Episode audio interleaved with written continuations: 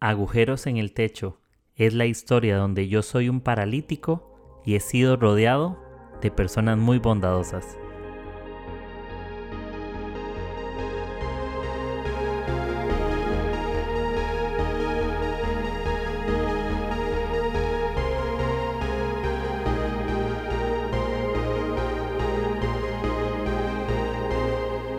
Este es el episodio 175 y honestamente ya no sé cómo se saluda en un podcast, amigos. No sé cómo se saluda después de tantos episodios, pero espero que estén muy bien y bienvenidos a este precioso y hermoso podcast Agujeros en el Techo. Y de vez en cuando decido presentarme por si gente nueva está escuchándome. Yo soy Kike Brenes, y ya tengo en esto del podcast. Este proyecto tiene un poquito más de cuatro años. Soy de Costa Rica, del país pura vida, con las mejores playas, y estoy viviendo actualmente en Perú, en Lima. Lima es un país hermoso, gente preciosa, tiene una comida exquisita y lo único que no es envidiable en Lima, Perú, por supuesto, no sé si en el resto de Perú, es el tráfico diabólico, pero aparte de eso, Lima es precioso. Entonces, por acá estoy, echándole ganas y bueno, les cuento que en, unos días, como en dos semanas y medio, voy a estar viajando a Costa Rica. Me voy como dos meses. Eh, voy a ver a mi familia, amigos y estar por allá un tiempo. Porque llevo casi año y medio de no verlos, entonces voy a ir a verlos. Y hay un suceso sumamente importante el 10 de julio. El 10 de julio cumple mi hermosa, maravillosa y preciosa madre. Si ustedes conocieran a mi mamá, sabrían que es mucho más increíble que yo, lo que yo pueda expresar. Em, es un ser de verdad maravilloso. Estará cumpliendo 50 años y yo tengo 32. Entonces mi mamá me tuvo muy jovencita, a sus 17 años, y mi papá 18.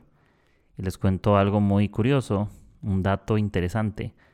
No sé si es cierto, pero se dice la leyenda que mi inicio de donde fui pensado fue en la fiesta de mi tatarabuela mis padres escaparon por ahí en una fiesta y quedó embarazada mi madre. Y bueno, aquí soy yo. Por eso soy tan enérgico, por eso tengo alegría de vivir.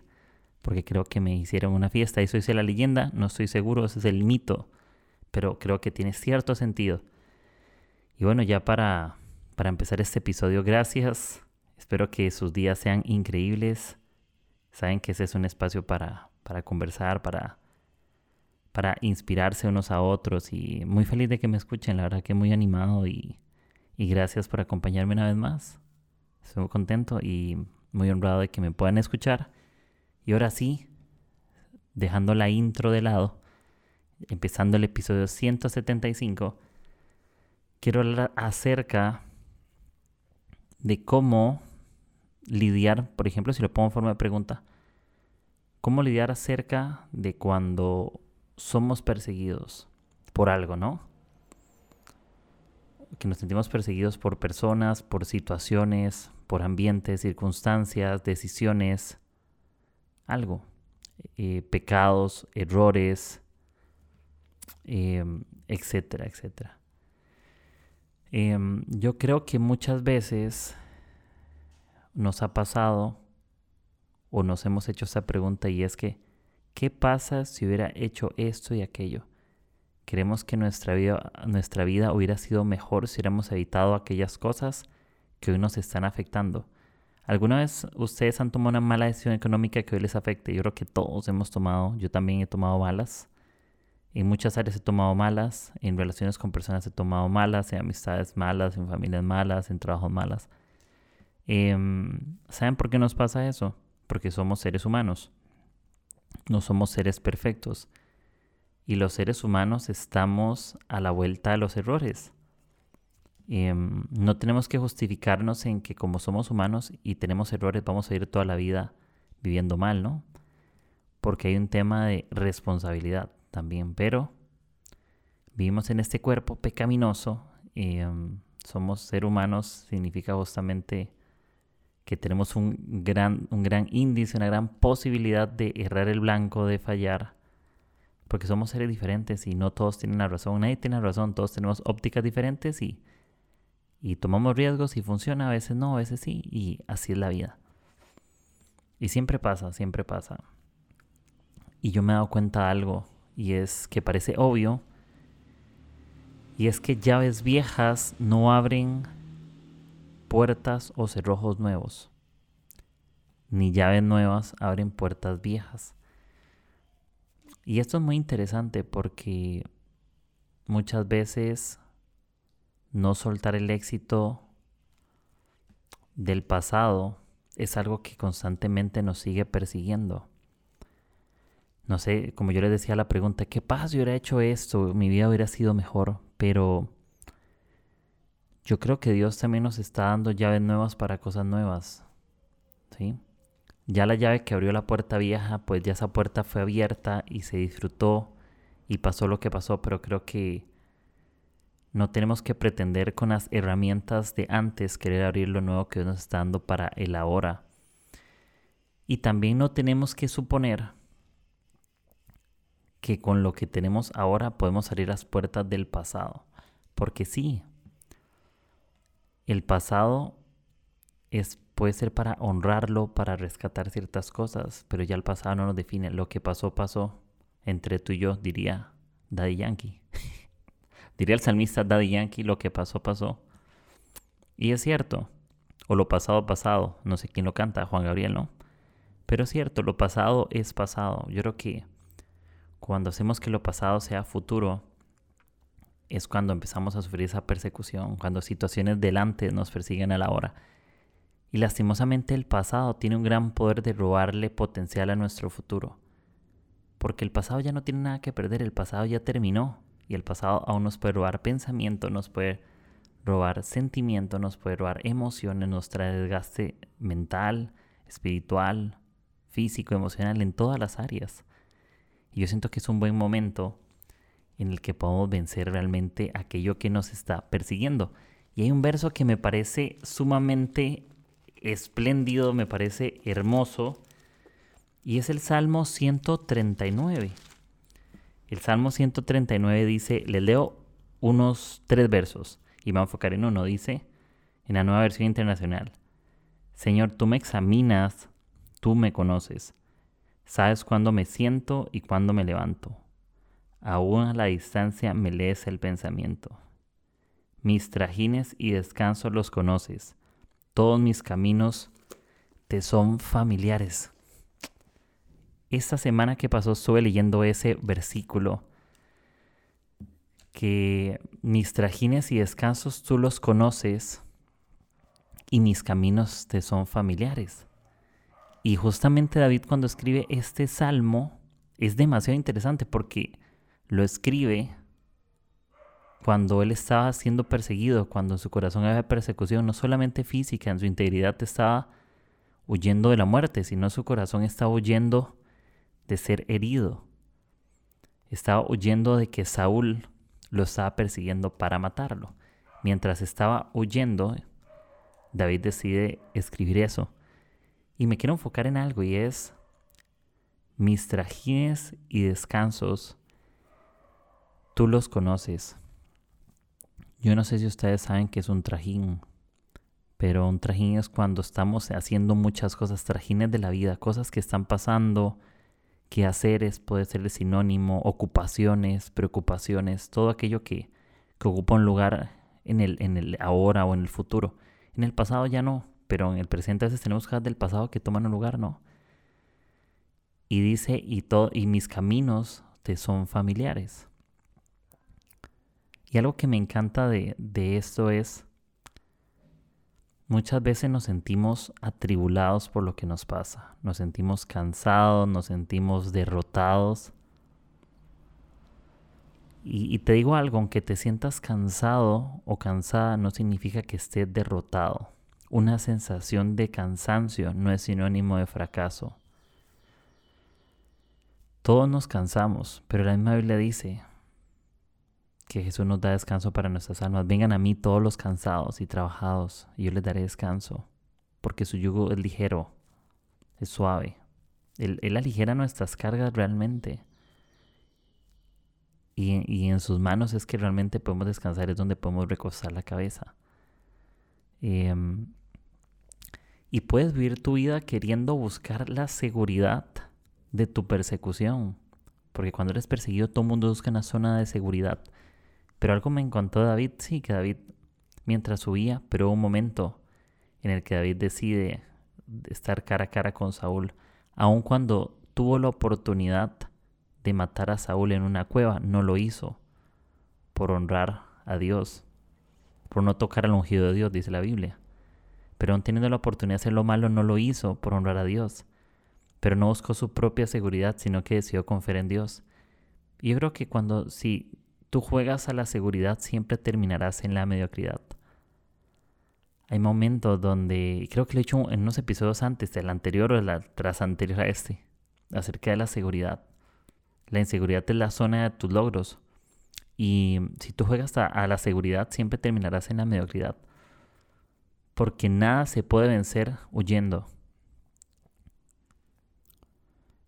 Si me entienden, nada se vence huyendo. Creo que tenemos que volvernos, volver el juego al revés. Tenemos que empezar a perseguir al perseguidor. Y es así, el juego se vence cuando tú juegas, no cuando te defiendes. No sé si alguna vez has jugado un juego de PlayStation o Xbox o computadora o Nintendo, lo que quieras, de fútbol, lo que, el juego que quieras. El juego nunca lo ganas cuando tuyes, no se puede. Mario Bros no se gana quedándote quieto, pero Mario Bros se gana cuando tú avanzas. Y parece una, una tontería lo que digo, pero es toda la realidad. Si la vida fuera un juego, solo puedes ganar cuando tú lo intentas, solo cuando sales de la seguridad. Si te quedas quieto, el tiempo avanza, eso es interesante. Si tú te quedas quieto, el tiempo no deja, seguirá avanzando y tú seguirás perdiendo tu tiempo. Pero tú seguirás ganando tiempo cuando dejas de jugar a la seguridad y te enfrentas a lo que te persigue. Y si tú no enfrentas lo que persigue y tú te sigues escondiendo, siempre vas a tener una sensación de pérdida. Siempre vas a tener una sensación de escasez, siempre vas a tener una sensación de tristeza. Cuando los miedos te persiguen y tú no los enfrentas, siempre vas a tener ese sentimiento de derrota. Y no puedes experimentar gozo. ¿Sí? Cuando tenemos pensamientos positivos, cuando empezamos a generar conversaciones diferentes, cuando empezamos a ponernos en la brecha ante situaciones que nos agobian,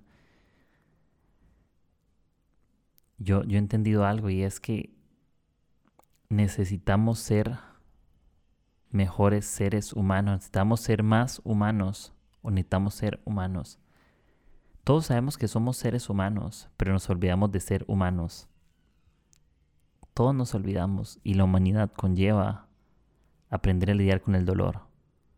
La humanidad conlleva aprender a perdonar.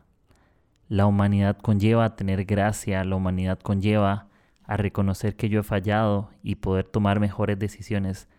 A entender que un mal día no hace una mala vida. Ni un mal instante me vuelve un fracasado. Ni una mentira me vuelve un mentiroso ni un robo me un ladrón. ¿Sí? Un error no te define. Dios define quién tú eres. Y cuando tú te sientas perseguido y te sientas solo o sola, recuerda que alguien que te protege, que alguien te cuida, que alguien está contigo, que alguien te está para ti. Y el que te cuida no duerme y eso me, me, gusta muchísimo porque puedes confiar en que, como un papá, ¿no? Que uno puede decir, ah, es que tu papá cuando tienes una pesadilla y lo llamabas a tu mamá o a tu papá, llegaba un momento, te, tienes una pesadilla, te, te arrullaba y te dormías. Y te dormías tranquilo, pero sabías que en algún momento se iba. Pero imagínate con Dios que tú puedes tener, tú, tú puedes estar experimentando hoy tu peor pesadilla, que Dios sigue estando contigo al lado de tu cama. Y eso lo puedes imprimir. Aunque hoy vivas tu peor pesadilla, Dios sigue estando al lado de tu cama. ¿Sabes por qué al lado de tu cama? Porque está en tu momento de máxima soledad, está en el momento de tus secretos, está en el momento de tu dolor, en el momento que nadie está, Dios sigue estando presente y sigue estando fiel. y no lo puedes olvidar. Por eso es más importante ser humano, necesitamos ser humanos y reconocer que aún en medio de eso Dios sigue estando presente y sobre todo visible en nuestras vidas. Y este Salmo 139 dice algo que, que me parece a mí fabuloso. Y es en el, en el verso 17. Dice, cuán preciosos, oh Dios, me son tus pensamientos, cuán inmensa es la suma de ellos. Si me preocupara, si me propusiera contarlos, sumarían más que los granos de arena. Y si terminara de hacerlo, aún estaría a tu lado. Es inmenso lo suma de sus pensamientos. Imagínate todo. Cuando yo pienso lo mejor de la gente, yo puedo hacer que la gente pueda ser mejor. Cuando tú piensas lo mejor de la gente, tú hablas lo mejor de la gente. Pero imagínate que los pensamientos de Dios es una inmensidad. Y lo que Dios piensa son como granos de la arena. Piensa tantas cosas buenas de mí que cuando yo pienso lo malo de mí, Dios tiene millones de buenos pensamientos acerca de mí. Y cuando yo me sienta perseguido porque pienso en 10 cosas que me hacen falta o que me lastiman, Dios tiene millones de cosas por las cuales yo puedo estar agradecido. Él me recuerda 10 mil cosas por las cuales yo soy importante, 10 millones de cosas por las cuales yo soy valioso y billones de cosas por las cuales soy su hijo. Y siempre puedo pensar eso. Y creo que una buena práctica en momentos cuando nos sentimos perseguidos, cuando nos sentimos agobiados, cuando nos sentimos eh, sin descanso, yo les hago una invitación a ser generosos Vale mucho la pena cuando empiezas a ser generoso aún en tus faltas. Cuando eres generoso me refiero en tus faltas es cuando tienes escasez. Cuando tu generosidad empieza a ser con otros, tus preocupaciones no siempre se van, pero tu gozo empieza a entrar. La alegría al corazón empieza cuando empiezas a ser generoso con otros, aun cuando tú no tienes. Cuando tú traes consuelo a otros, aunque tú no encuentres consuelo, gozo empieza a entrar a tu corazón y eres consolado. Cuando estás preocupado de tantas cosas y te sientes atribulado o preocupado por eso que te persigue, pero tú empiezas a hacer algo por las preocupaciones de otros y empiezas a ayudar a otros, Dios trae gozo a tu vida y se encarga de tus preocupaciones. Y Dios siempre tiene llaves nuevas que abren puertas nuevas. Muchos viven enamorados de puertas viejas y de glorias pasadas, que no pueden disfrutar las bondades futuras de Dios y las presentes. Muchos viven enamorados de lo que hubo antes y se olvidan de lo bonito que es el ahora. Muchos viven enamorados de los paisajes que vieron hace algunos años, pero no se detienen a contemplar el paisaje que tienen hoy frente a sus ojos. Muchas veces subimos fotos en Instagram de lugares que fuimos en el pasado, lugares monumentales, especiales, increíbles, y qué bonito recordarlo. Pero qué especial hoy es poder ver por la ventana y saber que tenemos vida, y no cualquier vida, sino que tenemos vida eterna. Que podemos abrir los ojos y decir, tengo salud, tengo padres, tengo una casa, tengo un hogar, eh, puedo respirar, puedo abrir mi boca, Puedo contemplar a Dios, puedo contemplar sus bondades, puedo decir gracias, puedo decir por favor, puedo ser generoso, puedo marcar la diferencia, puedo ser luz, puedo hacer brillar a otros, puedo ayudarles en las cargas a mis amigos, ser diferente, ser más humilde. Qué, qué bueno eso, ¿no? Y yo sé que todos estamos en una vida donde somos perseguidos por algo y algo nos persigue. A Pablo había un aguijón que lo perseguía. Pero Dios no le quitó a Pablo el aguijón porque le enseñó que cuando él era débil Dios era fuerte en él. Y, les, voy a buscar, les voy a buscar ese verso. Aquí estoy con mi teléfono, nada más me dan un momento. Eh, porque creo que es importante leerlo. Nada más dejé en un momento, nada más saber dónde está. Eso no, tenía, no lo tenía visto. Pero em, ya les digo. Y creo que me parece, me parece un verso totalmente eh, especial. Entonces se los voy a leer. Me va a tomar unos segundos para... Eh, aquí está, para encontrarlo. Ahora sí. En segunda, en segunda de Corintios, perdón, 12.10. Dice. A ver en cuál versión se los leo. Nueva Biblia Viva dice, desde que sé que lo que sufro, lo sufro por Cristo, me siento feliz por mis debilidades. Los insultos, las privaciones, las, persecuciones y las dificultades. En efecto, cuando soy débil, entonces soy fuerte. Eso significa cuando eres más humano, más fuerte te vuelves. Entre más reconoces tu debilidad, más fuerte te vuelves. Entre más vulnerabilidad tengas, más fuerza vas a tener para enfrentar lo que te persigue y lo puedas enfrentar. Entonces, mucho ánimo. En esa semana, si hay algo que te persigue, enfréntalo. Todos tenemos miedos y temores, pero no olvides que el que te cuidas está sentado al lado de tu cama y que anda en tu peor pesadilla. Él está presente cuidándote llamándote con todo lo que es Él. Así que amigos, gracias por este episodio. Les mando un abrazo, el episodio 175. Eh, qué emocionante, ¿no? Gracias por escuchar una vez más. Recuerden que estos episodios están disponibles en Spotify, Apple Podcast y Anchor. Y me puedes ayudar gratuitamente apoyándome en este proyecto, compartiéndolo por Instagram, en historias, por WhatsApp, escribiendo un mensaje directo, por Facebook, por donde quieras. Y gracias, espero que tengas un hermoso día, una hermosa semana y, y está bien ser humano. Muchas veces está, está bien estar mal, está bien a veces que pasen cosas, pero no olvides que aunque algo sientas que te persiga, aunque haya un monstruo en tu closet o algo debajo de tu cama como un niño, Dios está sentado en tu cama recordándote que cuando Él está, nada te va a faltar y nada te va a pasar. Nos escuchamos la próxima. Chao, chao.